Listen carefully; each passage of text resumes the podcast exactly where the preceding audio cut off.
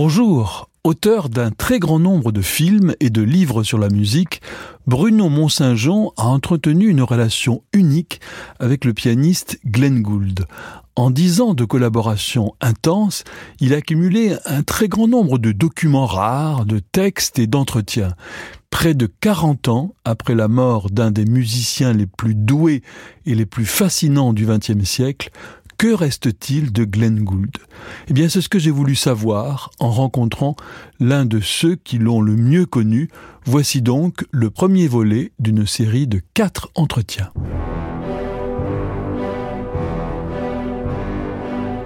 Passion classique avec Olivier Bellamy. Bruno Mont-Saint-Jean, bonjour. Bonjour. Vous êtes euh, violoniste, cinéaste, écrivain et tant d'autres choses, professeur aussi, vous donnez des masterclass et nous vous devons euh, des, des films merveilleux dont euh, ce film sur Richter, tous ces films sur Glenn Gould. Et voici que vient de paraître chez Bouquin le consacrant, vous consacrant tous les deux comme des écrivains un pavé de 950 pages rassemblant des textes de Glenn Gould, Non, je ne suis pas un excentrique, Le dernier puritain, Contrepoint à la ligne, et puis des textes de vous.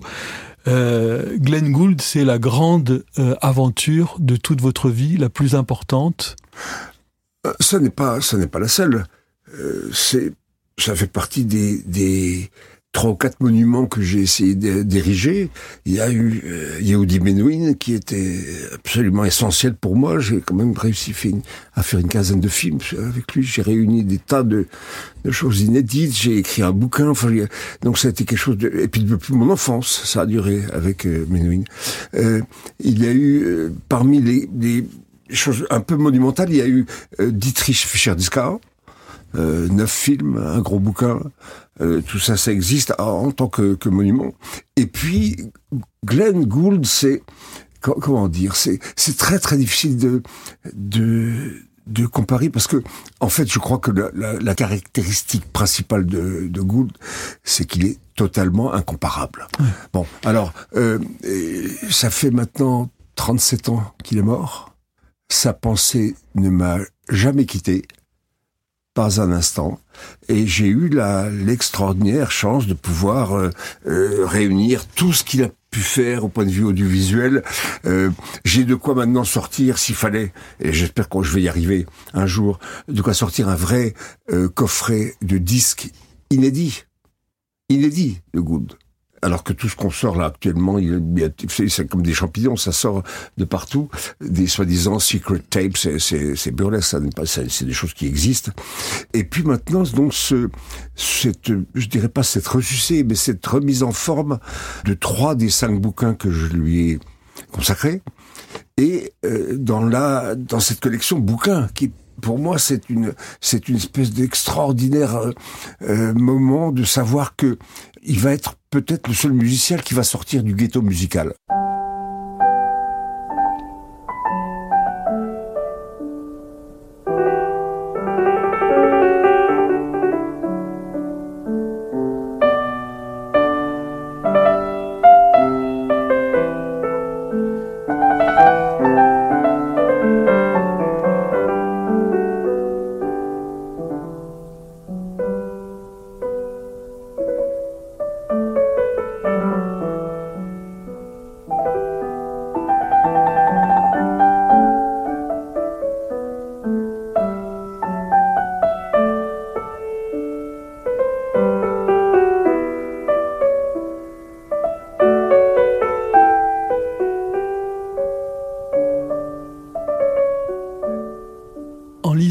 Livre, euh, ces livres, cette énorme somme, hein, cette, recherche du temps perdu, euh, on pourrait dire, je me suis dit, Bruno Mont-Saint-Jean, au fond, puisque les interprètes, que ce soit dans le théâtre, dans, tous les arts, sont appelés à mourir un de ces jours, peut-être que c'est ce qui restera de Glenn Gould, c'est-à-dire sa pensée est paradoxale, comme on le sait, mais est d'une telle profondeur que finalement, elle résume très bien le personnage. Ah oui, je crois que vous avez absolument raison. Que il y a bien entendu le euh, l'interprète, le pianiste euh, mythique certainement un des plus grands de toute l'histoire, en tout cas le plus original, celui qui a ouvert le plus de, perspectives. Euh, je crois que c'est quand même ça qui va être le, le fond de son œuvre. Il y a le compositeur euh, sous, des modes très très particuliers puisque c'est des compositeurs, c'est des compositions radiophoniques d'une certaine manière. Et puis ces écrits euh, qui, qui, ont été en quantité et sur laquelle il n'a lui-même jamais réussi à, il n'a pas eu le temps de d'y consacrer ce qu'il comptait bien bien faire, de les réunir un jour, de les probablement de les remanier, de les remonter et d'en faire une des parties de sa de son autobiographie ou de son œuvre littéraire. Est-ce que vous êtes son exécuteur testamentaire? Est-ce que vous êtes son non, non, non, il n'y a rien de la sorte. Il n'y a rien de la sorte. Simplement, j'ai eu accès à une grande quantité de textes qui, parce qu'ils m'en donné. Euh, là-dedans, il y a des textes qui sont parus nulle part, comme le le, le merveilleux euh, scénario radiophonique sur la compétition sportive que j'ai donc traduit, que j'ai essayé de traduire de telle sorte que tous les personnages qui apparaissent et l'accent que leur donnait Glenn lorsqu'il est parce que c'est des émissions radio. Donc j'ai plein de choses qui sont absolument inédites que, et que seul le lecteur français aura à sa disposition puisque les lecteurs anglais, dans les anthologies qui sont parues en Amérique ou en Angleterre, il n'y a rien de tout ça. Et puis, il y a dans le ce que j'ai appelé, je ne suis pas du tout un excentrique, il y a euh, d'une part des, des interviews en quantité auxquelles il a répondu à travers toute son existence, en fait, y compris dans la dernière partie de son existence, lorsqu'il était extraordinairement réfractaire à ce genre de, à ce genre d'entreprise. Et puis il y a cette vidéoconférence que j'ai, disons, écrite moi-même, mais à partir de textes. Là-dedans, il n'y a rien de, de, de, de, faux, ni de, ni de, de, de troisième oui, Vous avez assemblé plusieurs interviews différentes. Voilà, et, et, et je l'ai mis, dans une situation, aussi, voilà. je l'ai mis dans une situation d'interview, et il répond à des, à toute une série de, de journalistes ou pas journalistes qui sont en grande partie des, des personnages imaginaires que j'ai créés pour les besoins de la cause, auxquels j'ai donné parfois des noms réels, mais qui ne sont pas du tout des journalistes, qui peuvent être des pianistes comme Vladimir Trop. Euh, il y a Thérèse Chipiachev, je vous dirai pas à qui correspond cette cette dame. Elle a, elle a produit des émissions à la radio magnifiques sur Gould. Et enfin, voilà, j'ai essayé de de faire un casting des gens qui avaient été marqués à fond par lui et ils servent de ce sont les, interlocuteurs de Gaulle dans une gigantesque euh, vidéoconférence que j'ai essayé de faire sous la mode de de, Gaulle euh, avec un préambule et puis une réponse aux questions. Et c'est très bien parce que c'est polyphonique. Vous avez gardé le titre contrepoint à la ligne parce que vous pensez que ce qui le définit le mieux au bout du bout, à la fin du jour, comme on dit, c'est cet esprit contrapunting, cet esprit de polyphonie, c'est-à-dire il dit une chose et puis une autre par en dessous et c'est absolument clair. Absolument clair que son, génie euh, de pianiste a été en grande partie euh, euh, créé par cet euh, appétit pour la polyphonie, pour le contrepoint, qu'il avait un cerveau qui fonctionnait de cette manière-là. J'ai raconté, je crois, assez souvent l'histoire, mais j'ai vu des, j'ai vu des moments stupéfiants avec lui lorsque nous euh, préparions. Vous savez, j'ai fait de son vivant deux séries de films avec lui, et la deuxième série de films était consacrée à Jean-Sébastien Bach. Et c'est quelque chose que nous avons préparé pendant euh, deux ou trois ans avant de nous mettre au tournage puisque euh, c'était une période euh, au cours de laquelle Glenn avait des problèmes à l'épaule, qu'il passait son temps à, repousser nos, tournages, et du coup, j'ai eu cette chance formidable de pouvoir travailler mot pour mot euh, et plan par plan avec lui toute cette chose extraordinaire qu'on a pu ré réaliser dans les trois dernières années de sa vie. Et pour ça, il y a eu, j'allais tous les mois à Toronto euh, et nous, à peine arrivé, je filais dans son, dans le studio dans lequel il vivait, puisqu'il vivait dans un studio, il n'avait pas de, dans un hôtel.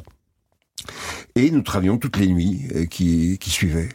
Et un soir, alors que nous travaillions très exactement sur le texte qui allait euh, de notre dialogue concernant la, la fugue en mi mineur du deuxième livre du clavier bien on travaillait sur ce texte qui est très très substantiel, très complexe, qui est en fait une espèce de métaphore euh, touristique à travers les les, euh, tonalités. Voilà, la métaphore, c'est un voyage qu'on fait avec des, il y a des passeports, il y a des moments où il faut avoir des visas, etc. Et c'est la, la métaphore utilisée pour pour ce voyage harmonique de la fugue en, mi mineur qui est extraordinairement euh, complexe. Et pendant que nous rédigeons ce texte et le répétions, toute la nuit ça a duré, euh, il écrivait, moi j'écrivais aussi, évidemment. Et sur le coup de 5 ou 6 heures du matin, je commençais à être un peu fatigué et j'ai décidé d'aller, euh, d'aller, euh, de rentrer dans Toronto parce que son hôtel était hors de Toronto et d'aller dormir tout simplement. Et puis Glenn m'a dit, il était 6 heures du matin à peu près, c'est ça.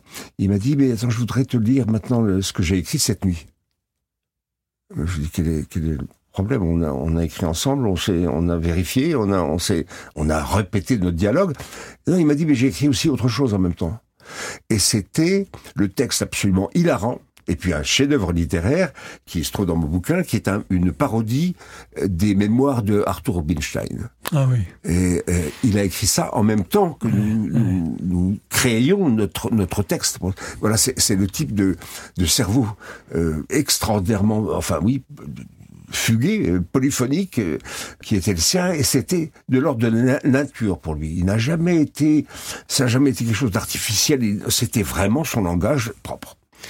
Ce qui lui a permis d'ailleurs, ou lui a, lui a permis, ou lui a euh, barré des goûts pour toutes sortes de musique qui étaient essentiellement pianistiques, et c'est pour ça que, disons, il a été dans, dans la musique, dans le, dans le domaine de la musique, euh, disons, du XXe siècle, beaucoup plus orienté vers Schoenberg, Berg, Krenek ou des gens comme ça que, plus, que du côté Stravinsky et Bartok, n'est-ce pas? Bon, c'est ce qu'on lui a reproché d'avoir cette... Euh, dont il dit qu'ils sont très surestimés. Dont il dit qu'ils sont très, très surestimés, exactement. Et d'ailleurs, Stravinsky lui-même, il y a une chose, il dit quelque part, qui disait que euh, pour lui, Beethoven et Wagner étaient les compositeurs les plus surestimés de l'histoire.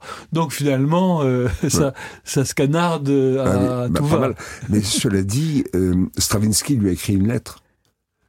Euh, je crois qu'il avait très envie que, que Glenn joue, en particulier Mouvement, qui est une œuvre purement décaphonique de Stravinsky. Mais euh, Stravinsky lui avait, avait entendu un de ses récitals à Los Angeles. Et il lui a écrit une lettre de fan. Euh, Glenn jouait les trois dernières sonates de Beethoven. Et Stravinsky lui a écrit une lettre en disant, écoutez, c'est, c'est la première fois que j'ai, j'ai découvert Beethoven. Grâce à vous.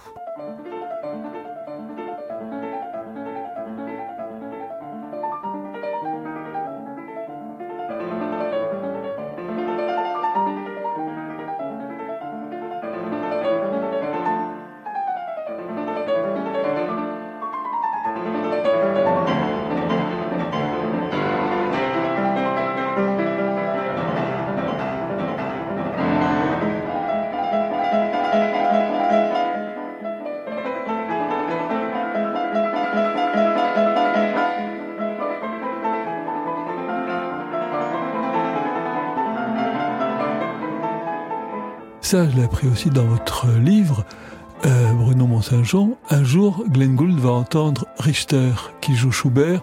Inutile de dire que Schubert n'est pas le compositeur préféré de Glenn Gould. Il entend Richter jouer et il comprend cette transe, cette, euh, cet, cet infini musical qu'il Mm. peut y avoir dans cette musique et qu'il comprend pour la première fois. Oui, il le dit euh, de manière un petit peu différente. Il dit qu'il a, non, il n'a pas d'aversion pour Schubert, mais euh, il trouve que ses structures sont essentiellement euh, répétitives et décoratives. Et, et que il a du coup découvert dans l'interprétation de Richter quelque chose qui était euh, dont la richesse euh, autre que décorative et autre que répétitive, parce qu'il il raconte bien dans ce texte que il était, il était au conservatoire de Moscou, dans la grande salle du conservatoire, et quand il a entendu le tempo adopté par Richter, quelque chose comme tu, tu, ta, tu, ta, tu, ta, tu, tu, c'était tellement lent qu'il s'est dit, mais et en plus, Richter fait des reprises. Donc vous imaginez, Il ça va être il, il- a cru, il a cru que ça allait, qu'il n'allait pas survivre à l'épreuve, et il a été au contraire bouleversé par, ce, par cette euh, audition. Tout a commencé pour vous euh, en 1971. Enfin, vous avez découvert par des disques à Moscou euh, Glenn Gould, mais vous lui avez envoyé une lettre en 1971 et il vous a répondu quelques mois plus tard une lettre de 20 pages. Mhm. Je l'avais découvert avant. Je l'ai découvert, je l'ai découvert effectivement à Moscou, euh, où j'ai senti sa présence euh, en allant fouiner dans un magasin, dans un des trois magasins de disques de Moscou à l'époque. euh, qui étaient euh, dans le, chaque magasin contenait les mêmes disques d'ailleurs à peu près 60 titres. Vous imaginez la, pénurie. Il n'était pas question de trouver toute la symphonie de Beethoven ou toute l'œuvre de piano de Brahms ou je sais pas quoi. On trouvait peut-être une symphonie de Beethoven, peut-être un intermezzo, peut-être un petit peu quelque chose. Voilà, c'était très très, c'était tout à fait, c'était absolument étonnant parce que il y avait à côté, il y avait un magasin. Dans le même magasin, il y avait trois secteurs. Il y avait le secteur politique, le secteur variété et le secteur classique. Dans le secteur politique, il n'y avait pas un chat. Et, et, par contre, il y avait une quantité de disques absolument stupéfiante qui comptait tous les discours de Brezhnev, tous, tous les, bon, tous, sur disque.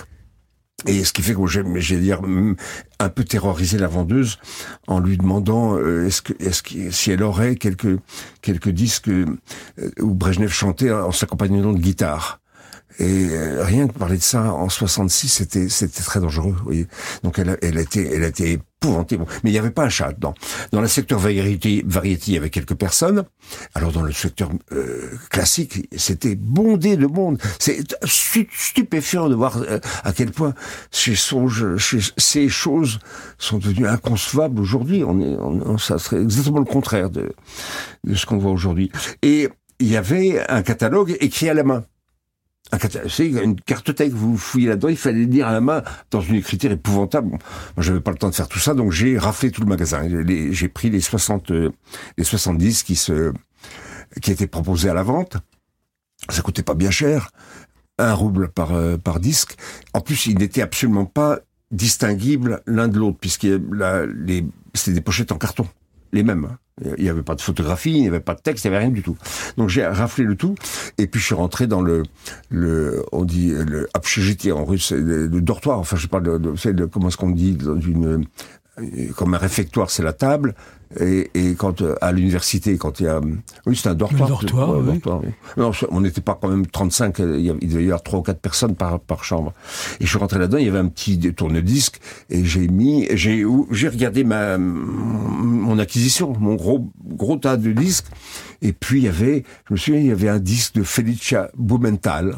Je sais pas si ça vous dit quelque chose. Ah, oui, oui, le pianiste qui existait.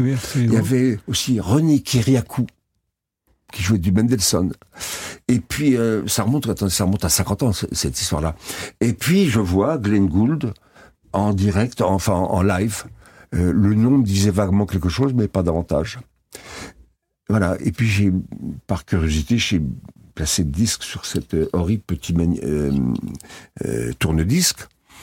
Et mon existence en a été transformée pour pour toujours, parce que j'avais donc 20 ans à l'époque, un peu plus, et j'ai été, euh, ben il y a mon existence avant, puis mon existence euh, avec. Alors cette lettre, vous lui avez envoyé une lettre, il vous a répondu, euh, une lettre de 20 pages. Mhm. Euh, il vous a dit venez à Toronto, je serai. Il m'a dit très exactement. Il, le, je lui avais écrit cette lettre en octobre 71 dès que je ne me trompe pas dans les dates, en octobre 71, c'est ça. Et je l'ai rencontré, euh, et Gould m'a répondu en mars 72. Et on me dit, et j'avais moi-même écrit une lettre assez assez conséquente parce que je lui ai exposé les quelques idées que j'avais euh, qui devaient être assez enfantines euh, sur le cinéma et la musique euh, que, bon et puis il m'a répondu répondu en me disant que mes idées l'intéressaient et pourquoi est-ce que je ne viendrais pas le rencontrer à Toronto parce qu'il ne bougeait plus, il ne voyageait pas, euh, et qu'il était euh, occupé à faire ses enregistrements, et, il n'était pas question pour lui de prendre un avion ni de faire quoi que ce soit. Et voilà, et en juillet, à la fin du mois de juillet, je suis arrivé dans dans cet hôtel qui m'avait, la chambre d'hôtel qui m'avait réservé, et par une chaleur infernale, et Comment donc il avait vraiment l'écharpe, le, le, il avait l'écharpe, le manteau, le, manteau, les gants, les snow boots, euh, tout ce qu'on peut imaginer. Mais pourquoi ça? C'était pour pour Parce microbes? Il se protégeait. Des microbes? Des, oui, en partie des microbes. Euh, les lunettes noires, c'est pour se protéger de la, des gens qui auraient qui auraient pu le, le reconnaître. Ne voulait pas avoir des mains serrées ou avoir des discussions spontanées avec euh, des personnes extérieures à, ses préoccupations du moment. Et, et les, les, les écharpes, etc. C'est parce qu'il avait, il avait, il a, il, est mort, n'est-ce pas, de, de ce qu'il avait. Il avait bien entendu une certaine hypochondrie. Euh, vous connaissez l'histoire dans laquelle euh, Van Cliburn l'avait appelé au téléphone et puis Et il avait, avait éternué, éternué et entendu. Glenn Wood a raccroché. Bon. Donc il avait une certaine hypochondrie. Mais ceci dit. Mais, mais un grand humour aussi. Bon, ah bah, un humour, ça c'était la chose qui le caractérisait. en dehors de la polyphonie et du, de son génie pianistique, c'était un humour absolument phénoménal. Et le, le- donc le, le cette manière de, de faire, je l'ai toujours vu. Il, il a toujours, quelle que soit la période de, de l'année, en hiver, en été, en deux jours ou de nuit. D'ailleurs, de jour rarement parce que c'était c'était la nuit qu'il vivait, mais euh, il était toujours affublé du même. euh, des mêmes pantalons euh, larges. tout était large, même le manteau, le manteau qu'il avait, c'était, vous voyez les, les films des Marx Brothers. Il y avait, il y, en a un, le harpiste, qui arrive à, à fourner dans son, dans Ah son oui, manteau oui, des, des, ça, des- des objets. On a l'impression qu'il va en sortir Ouais. des, euh, le magasin des, des, des galeries Harpo, Lafayette en entier. Voilà, Harpo. Et Gould avait comme ça des, des, des, des manteaux très larges avec, dans lesquels il enfournait des tas de choses. Il se trimballait toujours aussi avec un sac poubelle parce que c'est là-dedans qu'il rangeait sa chaise, euh, ses partitions euh, et tous les, les, les bouts de papier qui traînaient et sur lesquels il écrivait de la musique et des textes à longueur de temps. Euh, donc ça, c'était, disons, le côté le plus étrange du, du personnage, parce qu'à part, à part ça, il y avait, il y avait, enfin, j'ai- j'ai cessé de le considérer comme étrange à peine je l'ai rencontré.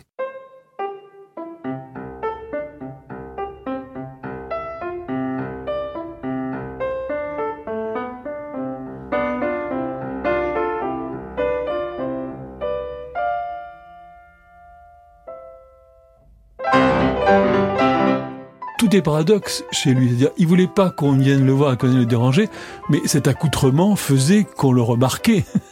C'était- Surtout, c'était en, en plein été. Non mais, so- non, mais il ne sortait pas. Ah oui. Il ne sortait pas, donc on ne pouvait pas le remarquer. Les seules sorties qu'il s'autorisait, c'était en voiture, de nuit, et il allait euh, sur les autoroutes. Et il s'arrêtait parfois dans un dans un bar euh, de, de, de tu sais, les, les gens qui conduisent des camions, et pour écouter leurs conversations. Et euh, mais donc alors là on pouvait pas le reconnaître, mais euh, il était il Pourquoi était Pour- Pourquoi est-ce qu'il écoutait là bah, parce que, vous savez, d'abord, il avait déjà, depuis longtemps, euh, cessé de faire des concerts. Et puis, un, un, un conduire, un, un conducteur de camion, euh, je sais bien qu'il y, y a bien le, comment s'appelle, vous savez, le, le sketch de Jean-Yann, Oui.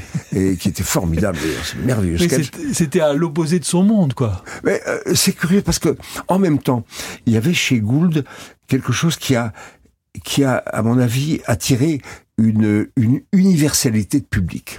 Ça n'est pas que des intellectuels qui ont, qui ont aimé Gould. Moi, j'ai, eu, j'ai eu ce moment absolument prodigieux. Un beau jour, vous savez, je, je, je suis la cible d'une correspondance absolument monstrueuse. Encore aujourd'hui, sur Gould. Et un, un jour, j'ai reçu une lettre d'un, gars avec, avec, une, une écriture très, très primitive, disons. Et puis j'ai pas répondu tout de suite. Et puis après, il a déposé chez la gardienne une statue en, en stuc de Jean-Sébastien Bach.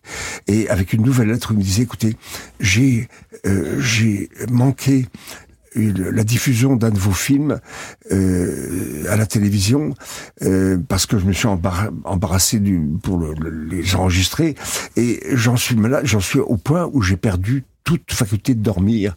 Donc je vous en supplie de me faire une copie d'un vos films. Et j'ai répondu que je ne faisais pas des copies de mes films, autrement je, je, pourrais faire ça tout- toute la journée, ça deviendrait une profession. Et à l'époque, on ne trouvait pas tout ça, n'était pas de, ça n'était pas dans le, dans le, dans le commerce, en disant.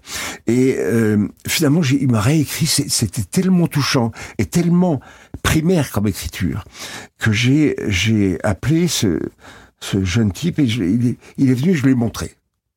Je lui ai montré et je lui ai en même temps fait la copie. C'était tellement touchant. Et c'était un petit euh, serrurier, comme on en trouve là, près de, du Faubourg Saint-Antoine à Paris. Voilà. Il a été, attendez, c'était pas bouleversé, c'était, c'était, euh, c'était une, une, partie essentielle de son existence qui, qui, qu'il voulait faire vivre grâce à, ces films et cette rencontre, disons, avec, Gould. Donc c'est l'universalité de Gould, c'est quelque chose de. Donc quand je vous dis les camionneurs, a priori, ce n'était pas son, son milieu, mais c'était peut-être pas son milieu intellectuel, mais c'était un milieu qui pouvait parfaitement entendre sa musique.